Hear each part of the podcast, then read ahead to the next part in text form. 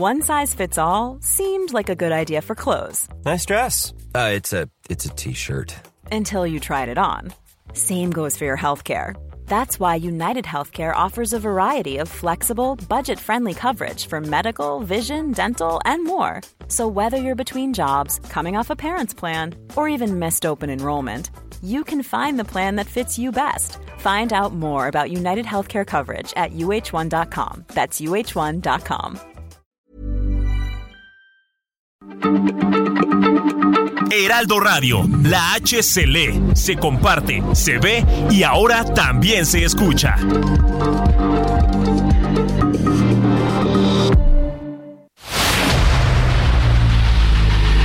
El dedo en la llaga.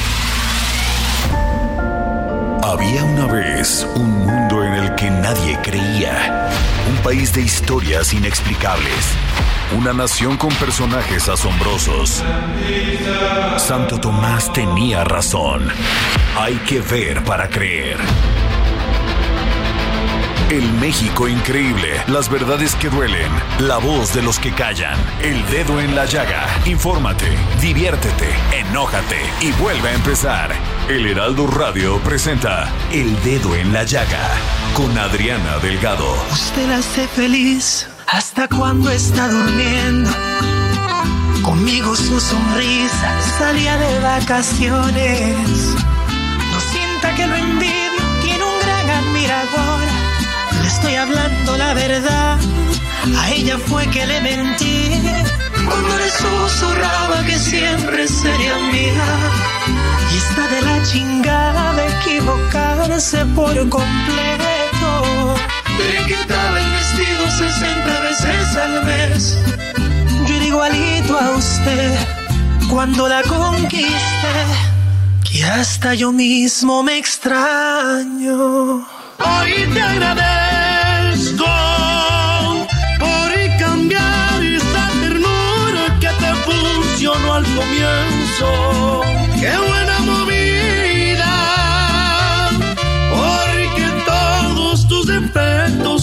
hacen que luzca perfecto. Hoy Ay, ay, ay, ay, ay, ay. Y más hay. ¡Ay! ¡Qué canción de Romeo Santos y Cristian Nodal! Esta canción que está siendo un éxito, está rompiendo todo. ¿Qué cosa, Cristian Nodal? Esta canción se llama, antes de que me siga con la emoción, Me extraño. Y sí, cantada por Romeo Santos y Cristian Nodal.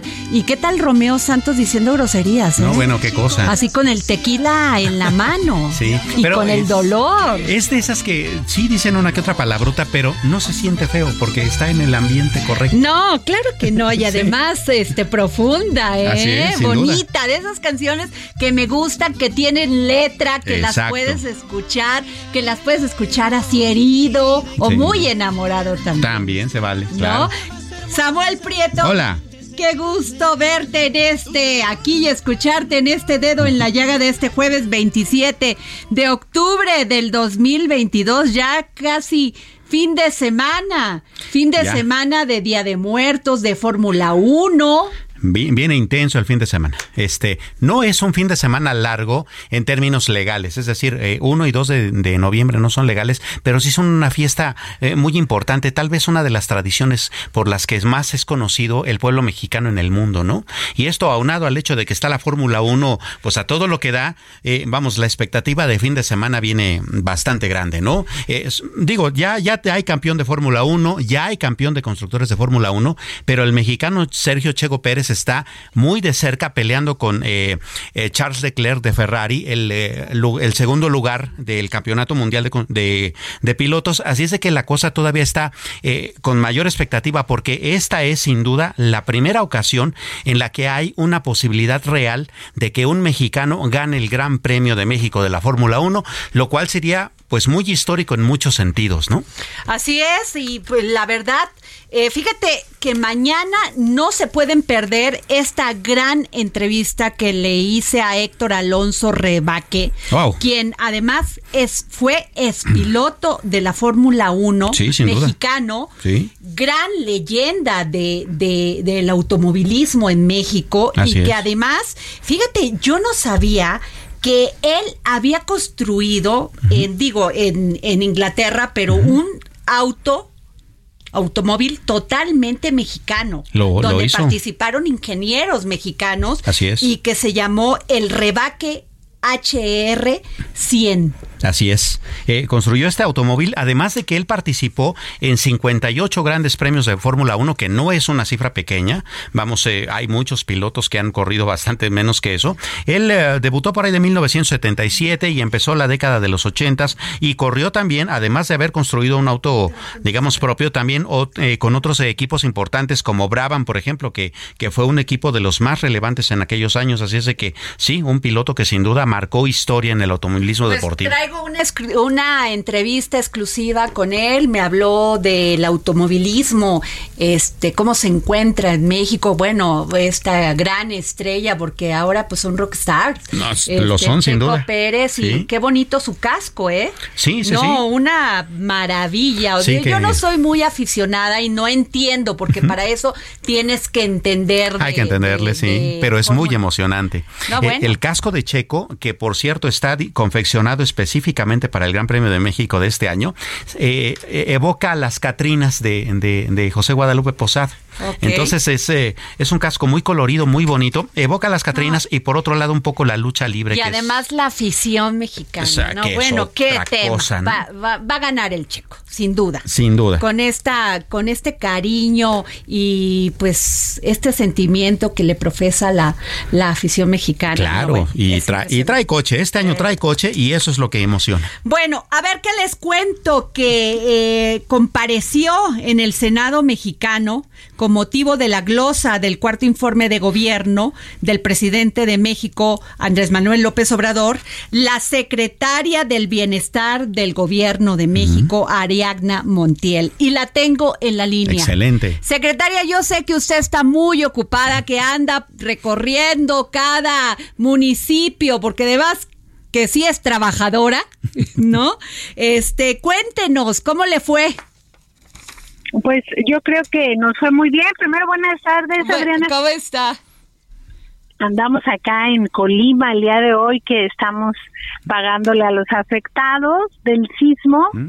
eh, de hace del 19 de septiembre este y vinimos este este día a cubrir el apoyo ah, económico que se les va a entregar entonces ando en carretera por eso luego se dificulta la señal pero comentarte que creo que estuvimos eh, pues en un acto republicano en el Senado de la República eh, dando cuentas sobre el informe de los avances de los programas de bienestar. Eh, informamos que cerca de 25 millones de beneficiarios o derechohabientes ya reciben un apoyo por parte de la política de bienestar y que hoy son derechos ganados por la gente y que afortunadamente ya están en nuestra Constitución y que eso los blinda de cualquier situación que pudiera intentar ya sea retirar los apoyos o que alguien quisiera hacer abuso de ellos y al ser un derecho constitucional las personas los ciudadanos pues estarán atentos siempre a que se les respete eh, estos derechos gracias eh, eh, usted dijo en la comparecencia que pues el gran problema y sí es cierto el gran problema en México es la mala distribución de la riqueza. Así es. Eh, México es un país eh, con muchos recursos naturales y mucho potencial. Y lo que estamos haciendo en el gobierno de México es que esa riqueza sea bien administrada y por tanto eh, se haga una distribución justa para para estos recursos que se tienen y no se puede tratar eh, igual a los desiguales. Por eso nosotros tenemos siempre como consigna que primero vamos a ver por los más pobres y por eso la política de bienestar va dirigido hacia ellos. Los adultos mayores tienen su pensión, que es universal, no solamente para los más pobres, porque a los adultos mayores les merecemos todo nuestro reconocimiento, nuestro cariño, nuestra admiración porque gracias a ellos tenemos este país tan hermoso que tenemos y todos vamos a ser beneficiarios de la pensión algún día. Entonces es. un programa que, que es para todas y para todos. ¿Qué otro de los, el, los, el de los jóvenes también? Habló usted de los jóvenes discapacitados. Mira, eh, este es un, yo creo que este es el sexenio de los jóvenes donde el gobierno ha volteado sus ojos a atender este sector de la población al que históricamente se le cuestionaba, no se le daba oportunidad de estudiar o trabajar y hoy hemos beneficiado a más de 7 millones de jóvenes con el programa de jóvenes construyendo el futuro, con las becas universitarias y en media superior y hay 250 mil jóvenes eh, entre los 15 y los 29 años que tienen esta pensión de discapacidad. Y déjame decirte que es un, una pensión que pues ayuda a la familia, no solo a las personas directamente, y a los jóvenes les ayudará a tener una vida independiente, ¿no? Para que puedan atender eh, su salud, por un lado, y tener eh, algún recurso para impulsar sus actividades, ya sea el trabajo el estudio. Ahora, secretaria, eh, hubo críticas en el Senado y una de esas críticas que hicieron la oposición fue el, el, pues, el posible uso electoral de los programas. ¿Qué dice usted? Mira, esto es muy importante que, que nosotros siempre lo, lo digamos con la gente. Los programas hoy son un derecho, es decir, ya nadie se los puede quitar, sobre todo los que ya quedaron en la Constitución, como son la pensión de adultos mayores, la pensión para personas con discapacidad, las becas para estudiantes de educación media y superior y el derecho a la salud. Esto es muy importante que se reitere eh, y que aunque estemos como disco rayado, insistamos que la gente sepa que este es un derecho y que es un derecho pues que está en la Constitución y que nadie se los debe eh, cuestionar ni limitar. Claro. Pues, se hacía uso electoral cuando alguien decidía a quién le dabas y a quién no le dabas. Cuando es para todo el sector, para todo este sector de la población, pues no debe hacerse eh, este mal uso porque las personas pueden exigirlo porque es su derecho. Además, nosotros elevamos a delito grave, grave la corrupción y el uso de los programas sociales hoy también es un delito grave, así que vamos a eh, siempre estar muy pendientes de que no sea así y en su caso actuar. Claro. Eh, de, secretaria, de todos estos programas, ¿cuál es el que le deja más satisfacción? Pues te podría decir que todos, pero mira, en especial yo creo que hay dos. Si me permites que sean dos y no uno. Por favor. la, la pensión de adultos mayores, pues es el programa eh, insignia del señor presidente desde que fue jefe de gobierno de la Ciudad de México. Es un programa, eh, pues, que reconoce, como ya lo he dicho, a, los adultos, eh, que además todos seremos beneficiarios, insisto, de esta pensión.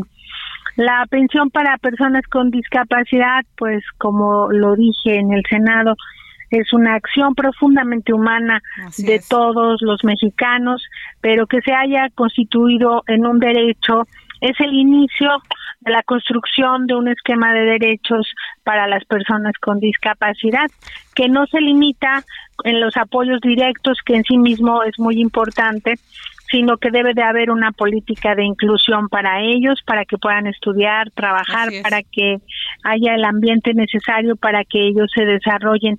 La discapacidad no es una enfermedad, es el ambiente que no está adecuado para que las personas con discapacidad puedan desarrollarse. Entonces, ahí tenemos mucho que hacer y mucho que trabajar, así que pues son dos programas, pero te voy a decir un tercero. A ver. Que es Sembrando Vida, ah. que es un programa muy bonito, regenera el, tejido social, se le apoya con un jornal a las, a las sembradoras y a los sembradores Ellos se organizan de 25 en 25, tenemos casi 450 mil sembradores y sembradoras en todo el país y este programa está dirigido a las zonas más pobres, a las zonas indígenas y hoy te puedo asegurar que gracias a este programa las personas del campo de estas regiones eh, satisfacen su necesidad de alimentos porque ellos mismos están produciendo en su parcela y eso nos hace sentir muy contentos y orgullosos. Sembrando Vida es el programa más grande del mundo en materia de reforestación. Entonces, eh, Sembrando Vida está generando un patrimonio para las familias, así que pues como, como verás, estamos eh, muy contentos con lo que hacemos y satisfechos. Claro, siempre habrá muchas cosas por mejorar y, y, fortalecer y seguiremos en ello. Pues muchas gracias, secretaria del Bienestar del Gobierno de México, Ariadna Montiel. Gracias por tomarnos la llamada. Sabemos que está en carretera. Gracias. muchas gracias. Buenas tardes Buenas a todos. tardes. Y bueno, ¿qué les cuento? Fíjate, Samuel, que cuatro miembros de una familia fueron asesinados la madrugada de este martes en el municipio de San Francisco del Rincón, Guanajuato. Un padre de familia y sus tres hijas menores de edad perdieron la vida en un ataque a balazos cerca de la una de la madrugada en la comunidad del Maguey. Las hermanas, identificadas como Carol de 17 años, Karen de 15 y Karime de 3, las tres fueron, este, pues eran sumamente unidas. Su madre está en este momento en el sepelio, ella la también la la este pues le la lesionaron, la lesionaron y este y es pues pero sobrevivió. Vaya qué, sobrevivió. qué, cosas. y tengo a nuestra corresponsal en Guanajuato Gabriela Montejano para que nos cuente de este terrible caso. Gabriela Hola, ¿qué tal? Hola, muy buenas tardes. Pues así es como tú ya lo señalabas, la madrugada del martes una familia fue acribillada a balazos, esto en la comunidad El Maguey. El saldo de este hecho fue un hombre muerto, al igual que sus tres hijas, y una mujer, esposa y madre de las víctimas, se encuentra lesionada de gravedad. Este lamentable suceso se registró en los primeros minutos de la madrugada de este martes en la calle 5 de mayo en esta comunidad mencionada. A esa hora vecinos del lugar escucharon alrededor de 20 detonaciones de arma de fuego y a la par pues escucharon que se escapaban los agresores. Los gritos de auxilio pues del interior de la vivienda hizo que los vecinos salieran y estos mismos eh, reportaron el incidente para pedir ayuda. A través de un comunicado el mismo gobierno municipal confirmó que las víctimas eh, son un hombre de 39 años de edad, Oscar el padre, Karime de solo 13 años y Karen de 15, eh, Karen de 15 y Carol de 17 años de edad. Mariel de 37 años es la esposa y madre que también resultó lesionada en este lamentable incidente y bueno, los, los responsables del crimen se, se dijo por parte de los testigos que eran cinco sujetos que huyeron en una camioneta. ¿Sabemos el móvil, Gabriela? ¿Se sabe el móvil? No, hasta el momento no ha habido ningún avance en la investigación por parte de las autoridades, no han emitido cuáles son las líneas de investigación hasta el momento, por lo tanto se desconoce el móvil. Híjole, qué terrible caso. Gracias, este Gabriela. Gracias por tu informe. Y nos vamos con Bárbara Ilán, abogada y ex subprocuradora de atención a víctimas del delito de la Procuraduría General de Justicia. Bárbara, ¿cómo está? Hola, con el gusto de saludarte, Adriana. Bárbara, cada día se recrudecen estos asesinatos, estos homicidios, pero ahora de manera muy cruel. O sea, no, no es ya una víctima con la que pudieran tener una rencilla, sino asesinan a toda la familia. ¿Por qué, Bárbara? Bueno, evidentemente eso significa, como todo acto de violencia, se relaciona estrictamente con el ejercicio del poder. Eso da poder, eso nos asusta, nos sorprende, nos pone eh, con nervio, que finalmente eso lo único que hace es empoderar a, los delincuentes y eh, se logra el objetivo de que estemos alertas, encerrados, una serie de circunstancias que se dan frecuentemente. Eh, eh, eh, licenciada, buenas tardes. a propósito de cómo se han ido dando este tipo de ejecuciones a lo largo de los años recientes, tal vez la última década, también entre ellos se han roto ciertos códigos, ¿no? antes parecía ser que los problemas entre los integrantes del crimen organizado se quedaban entre ellos, incluso no solían meterse con sus familias, eso empezó a pasar después, después dejó de importarles incluso la población civil. ¿Hacia dónde vamos y cómo podría contenerse eso? Evidentemente la violencia va a seguir creciendo, creciendo, creciendo y evidentemente la única manera que yo creo que puede funcionar eh, controlar todo esto es lo que ya Naciones Unidas en el año 2000 Samuel nos recomendaba como prevención del delito. La, una de las cosas que no se han hecho en muchos países, incluyendo el nuestro, es el imperio de la ley. Es decir, si yo sé que no con el nuevo sistema eh, no voy a tener problemas, que va a ser muy difícil que me detengan, que pues simplemente el mensaje que yo estoy recibiendo es el de impunidad. Te pongo un, un ejemplo, Samuel, que es impresionante. Se derogaron aquí las lesiones que tardan en sanar menos de 15 días en la Ciudad de México. Ya no es delito. Si yo voy y te pego y te pongo un moretón o alguna cosa, eh, un jaloneo, no es delito me cita el juez cívico y eso si das mi nombre. Pero si no sabes ni qué fue, ni siquiera te inician una eh, falta administrativa que puede ser una multa o o sea yo te pego y me multan digamos en el mejor de los escenarios. Imagínate. O sea estamos teniendo retrocesos muy graves. Por suerte no en todos los estados está así pero de todas maneras lamentablemente las fiscalías con el nuevo sistema están más Ah, sin una rendición de cuentas y mucho más en una zona de confort y no dando las garantías que la población requiere y el delincuente lo que necesita es un mensaje claro y contundente. Si haces algo, tendrás una sanción. Pues muchas gracias, este, licenciada Bárbara Ilán, eh, abogada y es subprocuradora de atención a víctimas del delito de la Procuraduría General de Justicia. Gracias por su opinión, se lo valoramos. Muchas gracias, Adriana. Un gusto saludarte. Y bueno, fíjate que el titular de la Secretaría de Gobernación, Adán Augusto López Hernández, afirmó que el operativo rápido y furioso, te acordarás de ah, este programa, ¿no? Por el cual Estados Unidos ingresó miles de armas a México entre 2006 y 2011 en el gobierno de Felipe Calderón, pues este dice fue un crimen esto dice Adán Augusto, fue un crimen perpetrado por el Estado porque en vez de combatir al crimen organizado, se le entregó armamento y eso aquí y en cualquier parte del mundo, en cualquier país democrático, no solo es una barbaridad, sino un crimen de lesa humanidad. Y tengo en la línea a Alejandro Ope, analista experto en temas de seguridad. ¿Cómo estás, Alejandro? ¿Qué tal, Adriana? Buenas tardes, buenas tardes, Víctor. Pues tu opinión de esto, querido. Pues mira, creo que el señor secretario de Gobernación no conoce muy bien el tema. Eh, ya se contradijo en menos de 24 horas. Eh, ha dicho, digo, de todas las afirmaciones que ha hecho, creo que no hay una que sea correcta. Eh, y pues creo que le convendría leer un poquito más sobre el tema antes de opinar. Yo entiendo que esto tiene fines propagandísticos más que informativos, pero, pero bueno, sí, a ver, Rápido y Furioso fue una entrega, fue una entrega controlada, una, una venta controlada de armas, una venta eh, eh, simulada para eh, que, que hace la ATF, es decir, una agencia gubernamental estadounidense, a una serie de traficantes de armas para, eh, para eventualmente judicializarlo. Es una buena idea, muy mal ejecutada porque pierden el control de esas armas. ¿Ok? eso es rápido, eso es rápido y furioso. No eran armas que iban al ejército y que lo se le entregaron al, al eso no es cierto. eso es lo que fue rápido y furioso. Rápido y furioso ha sido investigado hasta la ignominia en Estados Unidos.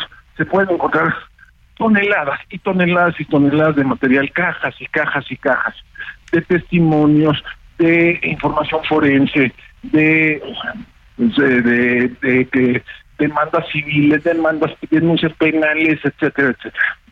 No hay mucho nuevo bajo el sol de este asunto. Esto sucede hace más, sucedió ya hace varios, más de una década, ¿no? Ajá.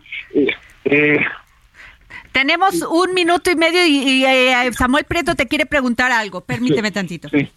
Sí, eh, eh, Alejandro, justamente hablando de esto, este, ¿esto tiene que ver o está enmarcado también en toda esta cuestión que tiene que ver con la denuncia que hizo la Cancillería mexicana sobre la cuestión de las armas allá en Estados Unidos? No, eso es otro, es otro es un tema distinto. O sea, la Cancillería, a ver, la Cancillería primero intentó demandar a los fabricantes y distribuidores de armas porque alegando que sabían cómo se cómo se qué esas armas iban a dar al, comercio ilegal.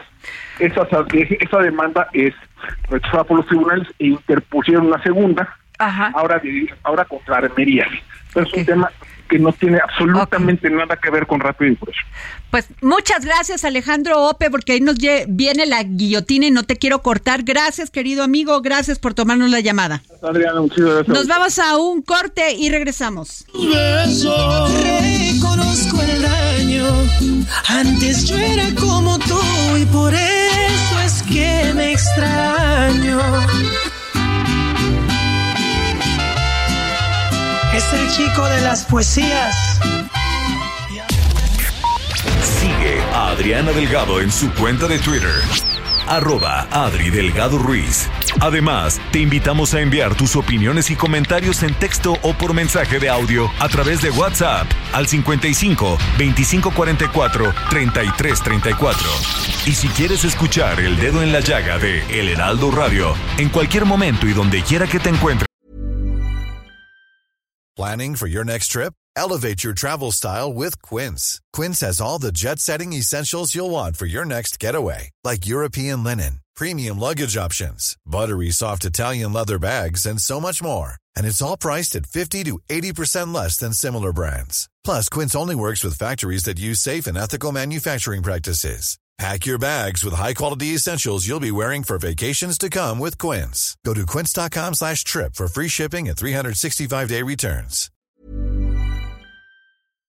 Descarga el podcast disponible en Spotify y iTunes.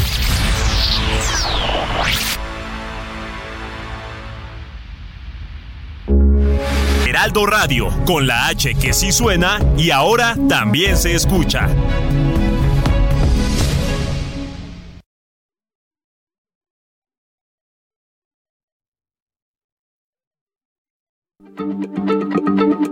Heraldo Radio, la H se lee, se comparte, se ve y ahora también se escucha.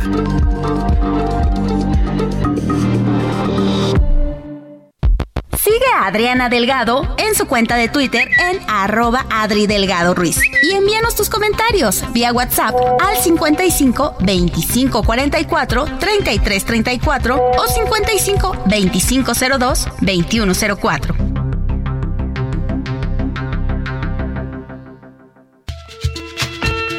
Hola a todas y todos, soy el doctor Francisco Olguín Sánchez, director médico para el portafolio de oncología en Pfizer México. ¿Cada cuánto se debe ir a revisiones médicas para descartar un cáncer de mama? Es necesario fomentar la cultura de la autoexploración a fin de detectar alguna anomalía. El médico especialista guiará para saber cómo hacerlo de manera correcta y solicitará los estudios correspondientes.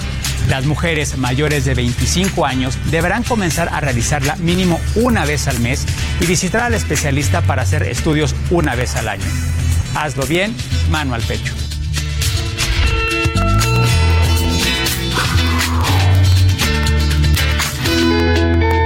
Una campaña de Heraldo Media Group Adriana Delgado entrevista en exclusiva al senador Miguel Ángel Osorio Chong, coordinador del grupo parlamentario del PRI en el Senado de la República. Los resultados electorales a veces han sido muy complicados, incluso en contra de ustedes. Hablan de alianzas. ¿No está sobrevalorada esta alianza a la cual usted le tiene una especial fe? No, yo creo que eh, la política se vale. Hoy hay quienes dicen, no, es que muy oportunista esta alianza. Hay que recordarles que en el 12, en el 15 y para varias gubernaturas, ellos los que hoy critican se unieron eh, con otras siglas, pero se unieron al PAN, que hoy critican esta alianza con el PAN. Eh, así que se vale en política y se hace en todo el mundo. Y, creo que cuando se pueden empatar proyectos de nación, para servir bien a la gente, se valen estas alianzas. Y yo creo que se puede lograr una buena. Eh, no estamos tarde, como se señala. Eh, creo que hay que abrir las puertas a los que quieren ser candidatos o candidatos, abrirlas más eh, y lograr una competencia interna para después ir a una competencia constitucional. Yo estoy seguro que vamos a conformar una buena alianza para la competencia del 24. Jueves 11 de la noche, El Dedo en la Llaga, Heraldo Televisión. Hoy no se pueden perder esta entrevista que le hice al senador Miguel Ángel Osorio Chong en para el Heraldo Televisión en el canal 8 a las 11 de la noche. y le pregunté qué pensaba de Pega, porque él había sido secretario de Gobernación cuando se siguió usando este programa del Pegasus. Así es. Me dice él que no eh, que no este, ¿cómo cablearon a ningún a ningún periodista ni a ningún político. También me habló de pues de estas alianzas, de que él sigue con esta fe de que se haga una alianza. Sí me dijo que es muy posible que se haga una alianza en el Estado de México. Interesante, Y este, cuidadoso, pero sí, sí, este, está muy buena la entrevista, ¿eh? Imperdible, sin duda. Oye, eh, Samuel Prieto, fíjate que cada sexenio, ya sea PRI, PAM, Morena, PRD todavía no se le ha hecho, este, pues tienen esa tentación de impulsar o cambiar el entorno electoral, el marco electoral, ¿no? y según ellos, para perfeccionar el sistema político. O sea, cada seis años es lo mismo. A cada quien se le ocurre, a cada sexenio se le ocurre cómo debe de estar la legislación electoral. Así es. Entonces, bueno, pues esta no es la excepción, ¿no? Morena y el presidente, pues ha dicho que con esta iniciativa que él acaba de mandar al Congreso de reforma electoral, pues que se acaben los fraudes. Lo, incluso él dicho, ha dicho, pues es que yo los padecí. Pero bueno, tú acabas de escuchar a la secretaria del Bienestar del Gobierno de México este que ya está penado totalmente cualquier delito electoral. Así es. Ariadne Montiel. Entonces, bueno, pero yo le pedí a Enrique de la Madrid, gran conductor, gran político, gran funcionario, gran conductor de, de, ADN 40 de televisión, que nos tomara la llamada y además, pues abiertamente ha dicho que él quiere ser candidato de una alianza a la presidencia de la República. ¿Cómo estás, Enrique? Adriana, qué gusto saludarte. Samuel, muy buenas tardes y saludos a la auditorio. Oye, Enrique, ¿por qué cada sexenio tienen esta tentación de cambiar todo el marco electoral? Bueno, yo no sé si siempre cambiar todo, pero sí efectivamente hay eh, muchas propuestas continuamente de, de mejorar, de poner restricciones a veces, de poner límites. Vivimos en un país de desconfianza, me decía el otro día alguien y tiene toda la razón. Entonces siempre andamos haciendo leyes como para tratar de inhibir que el otro no nos vaya a hacer trampa o que algo no vaya a pasar.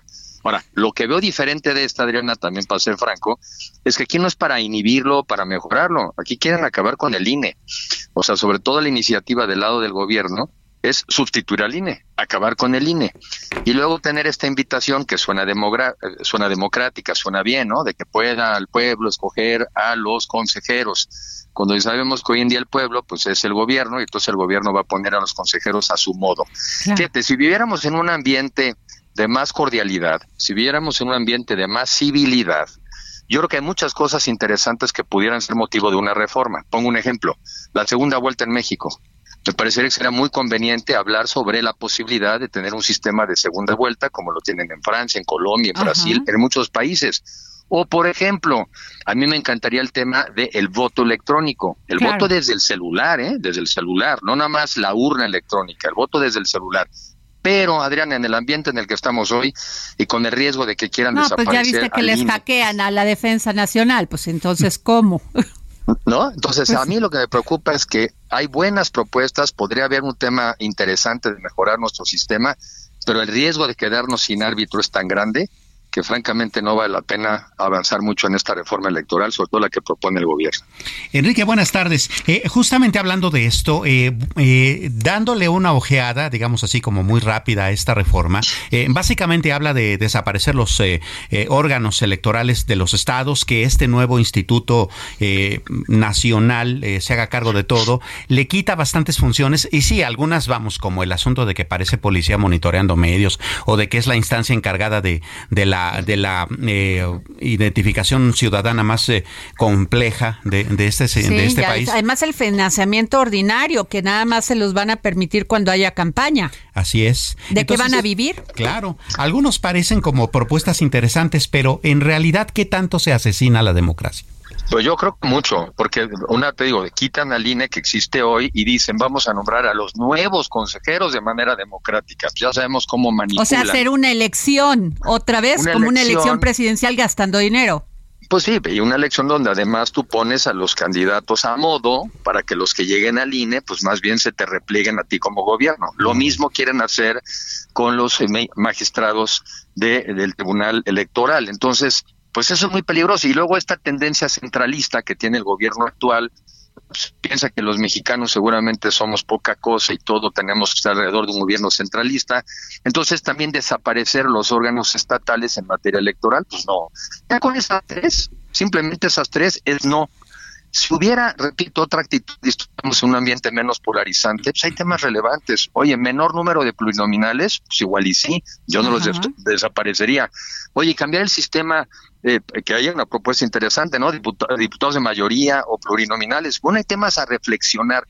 El mismo gasto, ¿Podríamos racionalizarlo? Sí, con el voto electrónico seguramente puedes tener eh, la necesidad de tener menos funcionarios de casilla y menos gasto.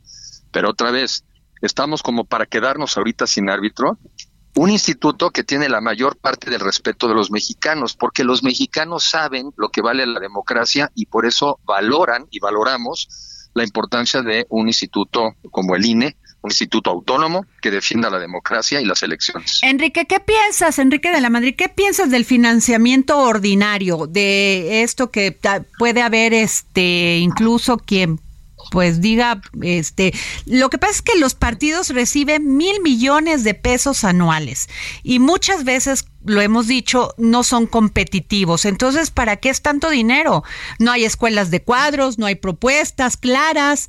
Este, ¿cómo ves esto? A ver, yo siempre he pensado que primero deberíamos de permitir que se pudieran crear más partidos con mucho más libertad. Hoy en día en México solamente puedes crear un partido político cada seis años. O sea, los mismos partidos políticos han restringido la entrada de otros. Otra cosa es el financiamiento público, es decir, bueno, que solamente puedan tener acceso al financiamiento público los que ganen un cierto mínimo de la votación. Entonces yo sería de la idea de abrir la posibilidad de que quien quiera pueda crear un partido político con menos requisitos, ah, pero para acceder al financiamiento público pues sí requieres tener un mínimo de la votación. Esa es la combinación que yo creo que sería conveniente en México. Y Enrique, te preguntaría, eh, hemos visto que has estado recorriendo el país, te has reunido con jóvenes, con empresarios. ¿Cómo va? Esta propuesta que estás iniciando, que pues ya iniciaste desde hace que seis meses, siete meses o ya más tiempo? Pues sí, digo, en realidad yo no he dejado de, recorrer el país pues prácticamente nunca, eh, cuando era funcionario público también, ahora también. Y fíjate, lo que veo y me preocupa mucho, y lo tengo una reunión con jóvenes, veo a los jóvenes desesperanzados, los veo descorazonados, los veo deprimidos, los veo con temor, o sea, todo porque saben que muchos de ellos no tienen acceso a educación para tener un empleo. Pero incluso saben que los que tienen educación salen y no lo encuentran o los que lo encuentran les pagan re mal. Saben también que viven en un mundo de enorme peligro, que salen a un bar, que salen a un antro y los pueden drogar, los pueden drogar, de las mujeres pueden abusar. Pues ya viste lo que pasó en el Joca y en varios y en Monterrey. Y así pasa en infinidad de lugares y constantemente nos estamos enterando de esas historias donde habla de un México fuera de control, un México en donde la juventud tiene razón de sentirse tan descorazonada. Y lo que yo quiero transmitir es que un mucho mejor México es posible y que este México que estamos viviendo hoy no tiene por qué prolongarse demasiado más tiempo. Esto tiene arreglo y en eso es en lo que tenemos que trabajar. Muchas gracias, Enrique de la Madrid. Gracias por tomarnos la llamada para el dedo en la llaga. El agradecido soy yo. Saludos muy afectuoso a ti y a Samuel. Gracias. Gracias, Enrique. Este, Samuel. Pues eh, fíjate que otro tema que está bastante preocupante, digamos, desde el punto de vista ahora en el frente económico, es el asunto este de los eh, eh, recursos que tiene el gobierno federal para protegerse en caso de que haya una crisis, ¿no? Este fondo de estabilización de los ingresos presupuestarios, el llamado FAPE, que es ese ahorrito que durante muchos años estuvieron haciendo estos llamados gobiernos neoliberales, ¿no? Que eh, cuando había un acierto sobrante de los ingresos presupuestarios iban a dar a este fondo. Bueno, en el 94 se acabó, 95 lo desaparecieron. Lo desaparecieron. y después vamos con la crisis de 2008 se volvió a, se volvió a utilizar, etcétera, pero estos ahorros fueron, digamos, constantes y eso permitía paliar ciertas crisis. Para darte una idea, en 2019 este fondo tenía 296.303 millones de pesos. Ok. Hoy en 2022 tiene 24 mil millones, es decir, la décima parte. Oye, y sobre esto hizo un gran, un gran reportaje Yasmín Zaragoza, compañera de nosotros en el Heraldo de México, reportera de la sección Mercados. ¿Cómo estás, Yasmín? Hola, ¿qué tal? Buenas tardes a ti y al auditorio. Pues sí, como comentas, el Fondo de Estabilización de los Ingresos Presupuestarios eh, registró un saldo de 24.986 millones de pesos, lo que significó una disminución de poco más del 91.56% en comparación con el mismo periodo de 2019. Eh, así como ustedes comentan, ¿verdad? Eh, este, hicimos una entrevista con Ricardo Cantú, que es director adjunto de operaciones y fortalecimiento institucional del Centro de Investigación Económica y Presupuestaria, y él nos comentaba que este dinero pues ya se acabó. Eh, según la Ley Federal de Presupuesto y Responsabilidad Hacendaria, en su reglamento establece que se puede utilizar este dinero para amortiguar los efectos sobre las finanzas públicas y la economía del país cuando se observe una recaudación menor a la esperada. Sin embargo, en 2020, como consecuencia de la pandemia, se registró el estancamiento y se utilizaron esos, esos recursos tributarios eh, aunque eh, se supone que no bajó la recaudación, no se impactó, pero sí hubo una disminución y se hizo uso de este, de este dinero. Se dijo que eh, de 2020 a 2021 se, el destino de los recursos no podemos saber hacia dónde van porque no hay una forma precisa, porque ese no es dinero que esté etiquetado. Lo que nos comenta Ricardo Cantú es que lo que mencionan los informes trimestrales es que estos son para compensar la caída de los ingresos, pero no dan detalles específicos. Ahora el gobierno federal propuso la iniciativa para cambiar esta, esta reforma de ley de presupuesto y responsabilidad hacendaria, que parece ser que va a mejorar y que tiene planes de volverlo a capitalizar. Pues muchas gracias, eh, Yasmín Zaragoza, reportera de la sección de mercados del Heraldo de México. Gracias, Yasmín, muy interesante tu información. A tus órdenes. Gracias. Oye, pero a ver, Samuel, ¿cuáles este, cuáles son las implicaciones que se agote el fondo de estabilización? Bueno, eh, si llegase en este momento, bueno, es, ya estamos en una crisis, ¿no? Pero si llegase una crisis presupuestaria en la que el gobierno tuviera, por ejemplo, que eh, eh utilizar recursos para un sismo que se presentara, para una gran inundación o, una cuestión financiera, ¿no? Una crisis eh, que, les, que nos pegara muy fuertemente, bueno, no estamos protegidos. O sea, otra crisis ya no la aguantamos, ¿no? Porque, bueno, este fondo está hecho justamente para eso, para que cuando hay un sobradito, pues ahí, ahí vas guardando. Eh, cuando necesitas dinero... que es lo que se quejan, que desaparecieron el fondo de desastres naturales y que no, no hay dinero. Por ejemplo, buena parte de esta desaparición de, recursos del FEIP, que este no desapareció, pero fue uno de los muy pocos ese fondos o, este que, no desaparecieron, estuvo también en el marco de la desaparición de todos esos fideicomisos. Tú recordarás hace todavía hace un par de años que se estuvo hablando muy fuertemente sobre ellos y el gran problema, la gran discusión es cómo se reacomodaron eh, eh, presupuestalmente justamente para que eh, todo este dinero se pudiese recuperar. una de las grandes críticas, como bien nos decía Yasmín, es que buena parte de estos recursos, de estos fideicomisos desaparecidos, no sabemos dónde están, ni en qué se gastaron, ni cómo se gastaron, ¿no? Entonces, si se va a recuperar este FAPE, que es súper importante que se recupere, también es importante darle transparencia. en el sentido de cómo va a entrar el dinero y cómo es que realmente el gobierno puede utilizarlo. Oye, yo te tengo una pregunta. Ya ves que en el, en el paquete económico 2023, eh, ellos estiman que el precio del barril del petróleo va a estar en 60 dólares más o menos. Sí, 68. Va, más o menos, 68. Pero, ¿qué pasa con ese dinero si no baja de 90 dólares? Ese es justamente el remanente que iría a dar a este fondo. Y entonces, pues a lo mejor están, este, pero eh, es un poco engañoso desde el punto de vista de la realidad. No, no, que, no necesariamente que nos quieran engañar, pero sí desde el punto de vista de la realidad. Por ejemplo, en este año, que el barril de petróleo ha estado muy caro, también hay que recordar que se ha estado subsidiando mucho el precio de la gasolina. Y que incluso hemos estado gastando más como país en este subsidio a la gasolina a través del impuesto que eh, lo que ha estado entrando. De hecho, si hacemos el balance, pues salimos perdiendo. Okay. ¿no?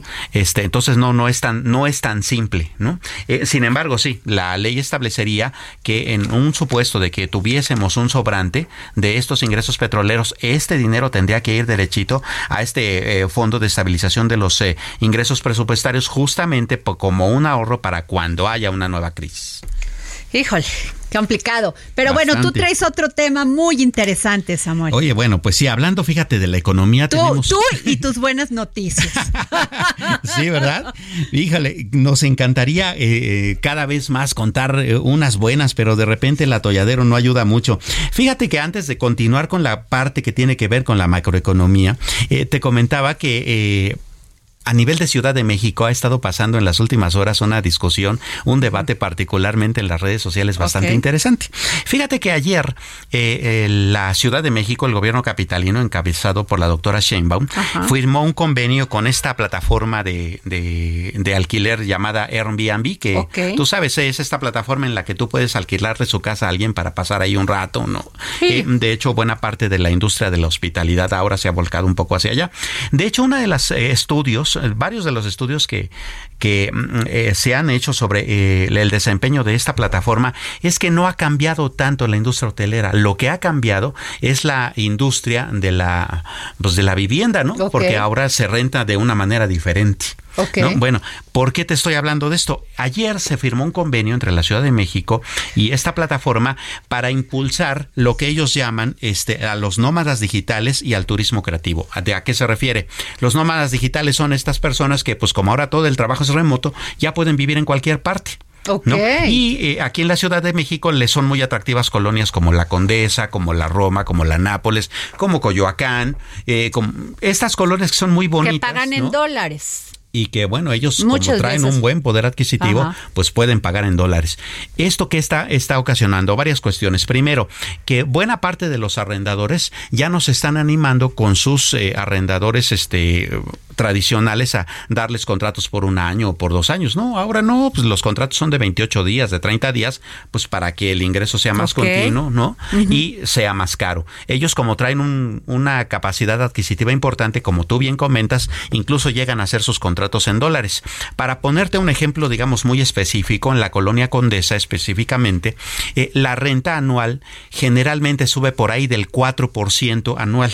En lo que va de este año ya ha subido al 20%, justamente por, este fenómeno. Y esto está ocasionando un efecto dominó, porque estas personas que ya no pueden vivir en la Condesa y que tradicionalmente vivían ahí, pues tienen que irse a la colonia de junto y esos a la de junto y a la de junto, y entonces se ocasiona un efecto dominó de encarecimiento de las rentas y bueno, definitivamente el convenio entre la Ciudad de México y esta plataforma, pues sí, puede traer una derrama económica importante, pero las consecuencias para el mercado inmobiliario pueden ser complicadas. Y esa es la protesta de muchas personas. Híjole, pues sin duda, porque además, acuérdate que hemos hablado aquí del tema de la Condesa y todas estas colonias que yo me imagino, Samuel, fueron este, rentadas o compradas por jóvenes, jóvenes que estaban ocupando de su sueldo casi el 70% de su de de su sueldo para pagar un crédito. Así es. Y que ahora pues hubo un boom inmobiliario que los deja desprotegidos. Tienen que pagar esos créditos y qué mejor que hacerlo así. Sí, por supuesto. Eh, de hecho, eh, las series, por ejemplo, que nosotros vemos en las plataformas e incluso en la televisión, eh, reflejan mucho la realidad de un país, ¿no? Y eh, si tú ves una serie estadounidense o una serie incluso mexicana, ahora las personas ya no viven en una casa unifamiliar, sino son lo que llaman roommates, ¿no? Que es lo que tú dices, un grupo de jóvenes que se juntan pues para vivir en una cena decorosa que de otra manera no podrían hacerlo, ¿no? Bueno, ellos están siendo desplazados ahora por estos extranjeros, ¿no? Y no es un asunto de nacionalismo, no es de que no, es un asunto de que un mercado se está distorsionando y ese sí es un problema importante porque pues a la larga de por sí hay estudios eh, económicos muy claros que dicen que la Ciudad de México es la segunda ciudad latinoamericana más cara en cuanto a vivienda. La primera, curiosamente, es Buenos Aires, ¿no? Digo, con toda su crisis. Pero Oye, pero ¿por qué? O sea, por, o sea, ¿por qué? O sea, aquí compras una cosa de, sí, de 80 metros y digo, no, o sea, ni siquiera de lujo. te cuesta 7 millones de pesos. o sea, es una locura. Sí, el metro cuadrado en Ciudad de México, según estos estudios, está alrededor de los 2.200 dólares que es bastante dinero, ¿no? Digo, la única más cara es Buenos Aires, que está en 2.440 dólares, pero es mucho dinero para vivir en una ciudad. No, bueno, es que la, la, gente termina gastando más del 50% de su sueldo o en rentar Así es. O en comprar, o en un crédito. Claro, y se supone que las, digamos, los estándares de la salud financiera indicarían que por mucho tendrías que ocupar el 30% de tus ingresos en eso. Ok. Oye, Samuel, y traes otra buena noticia también, porque a ti te encanta. Oye, sí, fíjate que las exportaciones mexicanas subieron, este, eh, llegaron a cifra récord, eh, crecieron 4.98% con respecto a agosto y llegaron a los 51.450 millones de dólares. Todavía traemos ahí un déficit de 233 millones, ¿no? O sea, es decir, todavía importamos más de lo que exportamos, pero ya es chiquito. 233 millones de, de, de septiembre comparados, por ejemplo, con los 3 mil millones del mes anterior, pues vaya, ya le hemos ido bajando. Claro, la parte un poco gris de esto es que también estamos importando menos, pues porque también podemos pagar menos cosas importadas, pero la cosa se está equilibrando. Bueno, pues esto fue todo. Gracias a Samuel por sus noticias que nos llenan de felicidad, ¿verdad? nos vamos. Esto fue el dedo en la llaga. Nos escuchamos mañana. Por cambiar esta ternura que te funcionó al comienzo. Qué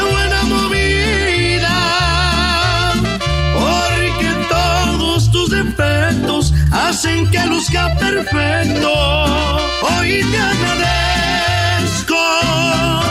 Yo me convertí en tu cielo al escaparse de tu infierno.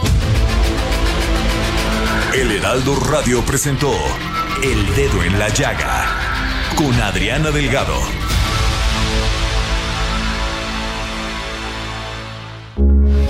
Heraldo Radio, con la H que sí suena y ahora también se escucha.